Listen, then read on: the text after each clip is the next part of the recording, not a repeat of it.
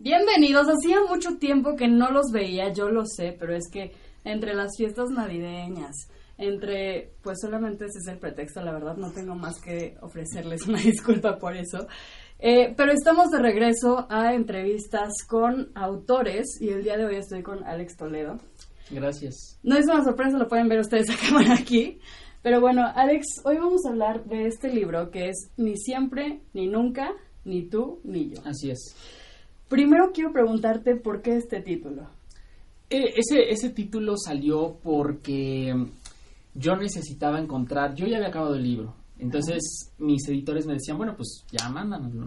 Ah, Y yo, pues sí, pero no tiene título. No te preocupes, lo vamos revisando y este y encontramos un título en el interno.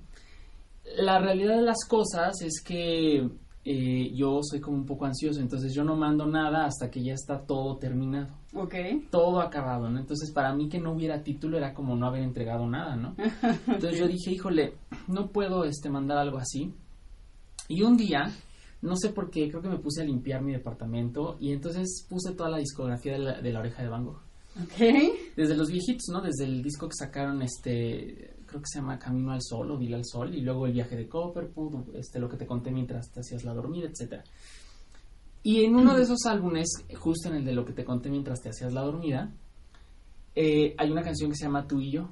Entonces yo la estaba escuchando, la estaba tarareando y entonces de repente hay una estrofa que dice, y es que tú y yo, ni siempre, ni nunca, ni tú ni yo. Y en ese momento tuve así una epifanía, te lo juro, y dije, ese es el título del libro, por supuesto. Tiene todo el sentido porque todos somos el ni siempre ni nunca de alguien, ¿sabes?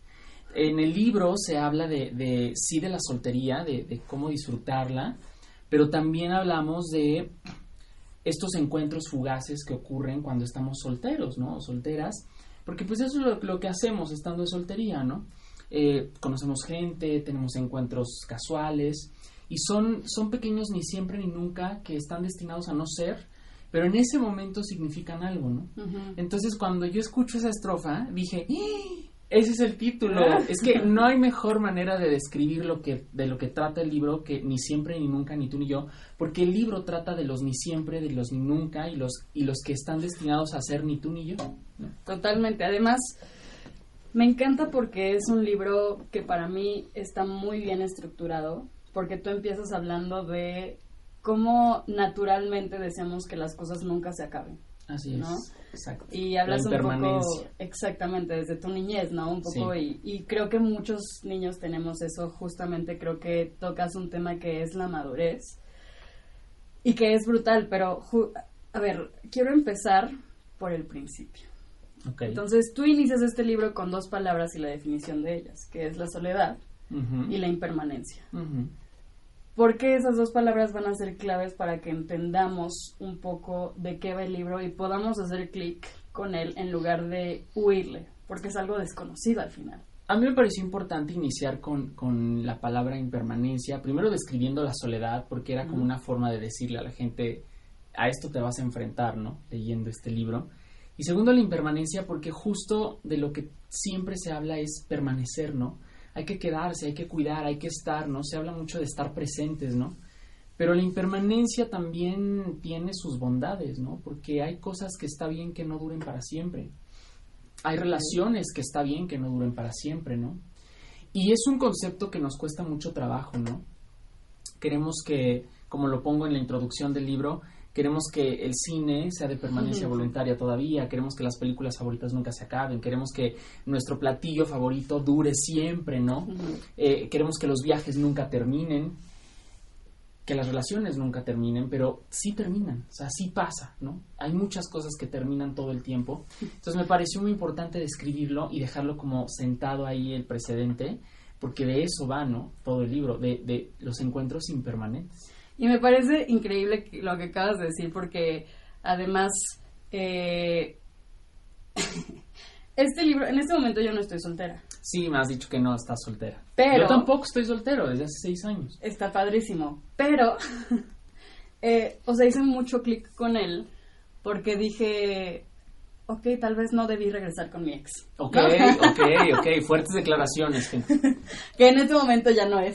Ok, sí. No lo hagan, no, lo, no está tan padre, no, No. Piénsenlo, va- Piénsenlo. valórenlo. Vale, Piénsenle justo en soltar. En ¿no? soltar, impermanencia. La impermanencia si se presenta está bien, no Exactamente. pasa nada. ¿Cómo empiezas a entender que las cosas no son para siempre? Que todo en esta vida es finito y que no por el hecho de que dure cinco años o una semana vale más o menos.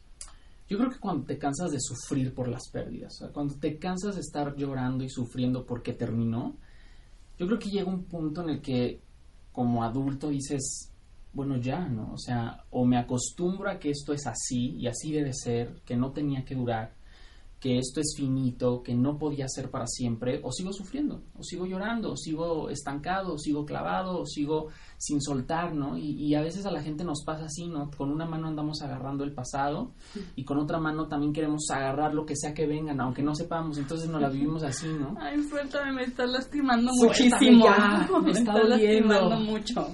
Entonces, a todos nos pasa. Y, y yo fíjate que llegué a un punto en donde también me di cuenta que sufría mucho por todo lo que acababa.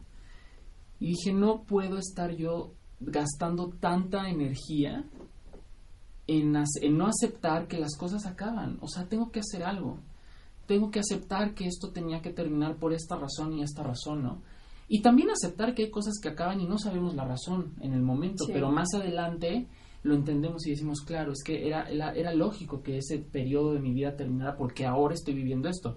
Si lo hubiera sabido, pues sí, pero pues eso no pasa. No tenemos una bola de cristal. Sin embargo, creo que cuando te cansas de sufrir eso, tiene que llegar el punto de la aceptación y decir, bueno, pues esto tenía que acabar, me duele porque pues es muy válido que nos duela, ¿no? Es válido llorarlo, es válido sentirlo, pero también cansa el sufrimiento. O sea, es muy cansado estar llorando lo mismo tanto tiempo y llega un punto en que te hartas. Y por ese hartazgo dices, ya, me voy de aquí y avanzo, ¿no? Me encanta porque además, para quienes no conozcan a Alex, además de ser escritor, es, es terapeuta. Sí. Entonces, yo siento que ahorita estoy hablando con mi terapeuta porque Cristina todo el tiempo me dice eso, me dice, o sea, yo estoy así de que en mi drama y Cristina me dice, ay, bueno, mira, quieres hacer drama, haz drama, pero un día te vas a cansar. Y yo, Cristina, es un bien. reto. Cristina, rétame. Será, será un reto. Sí, sí, es Sí. que mira, el sufrimiento es muy...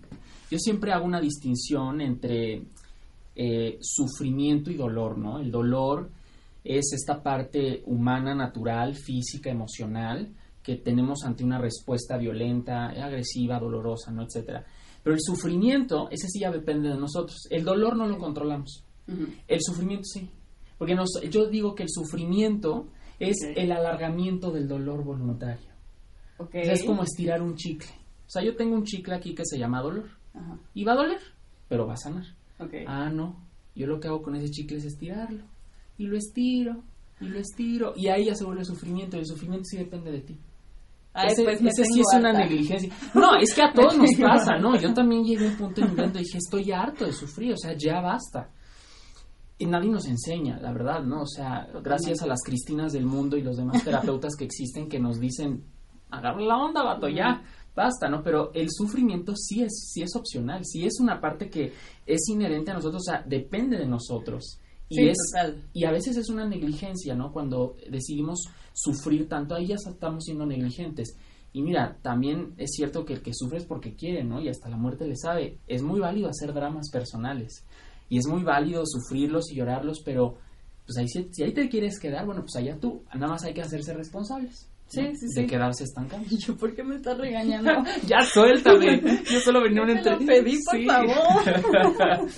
No, tienes, o sea, es que, y por eso te digo que me hace mucho sentido, porque además es un libro que me parece aplicable a todos, a todas las, las etapas, digamos, del crecimiento.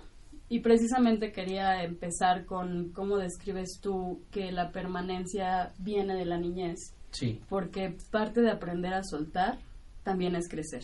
así es. Entonces, hay una frase con la que no voy a spoiler dónde está, pero que hace mucho sentido y es que a veces la mejor forma de encontrar es dejar de buscar. Así es, totalmente. Y eso es otra parte. O sea, primero está la, la aceptación de que no todo va a durar para siempre y lo que dura poco es igual, puede ser igual de valioso que lo que dura un montón. Así es. Y luego viene esta otra parte donde te sientes desesperado porque dices, bueno, es que ya se fue uno, pues venga la otra. Y empiezas a buscar no lo hagan. Adiós, Bumble. Bye. No, ya, sí, no, es que, sabes que vivimos como en esta cultura de la sustitución, ¿no? Entonces, yo creo que con esto de las redes sociales eh, y esta cultura de la inmediatez, vivimos en esta etapa de, ah, pues ya no sirve, ah, pues next, ¿no? Ah, pues ya lo perdí, ah, pues me compro otro. O sea, tenemos tanta inmediatez al momento que lo aplicamos a nuestras relaciones, ¿sabes? Y de repente nuestras relaciones ya son relaciones inmediatas. Son relaciones donde, ah, pues ya cortamos, bueno, no importa, me meto a Bumble, me meto a cualquier red de ligue y ya voy a tener otra pareja, ¿no? Y creo que eso nos evita sanar, nos, nos quita del, la gran oportunidad de hacer un alto y decir, bueno, pues, ¿por qué pasó esto? ¿Para qué pasó? ¿Qué aprendí? ¿Cuáles fueron mis responsabilidades? O sea, todo esto de, de, terminar una relación tiene su chiste, o sea, no es como tan fácil de decir, ay, pues ya no somos nada, bye, no, tiene su chiste.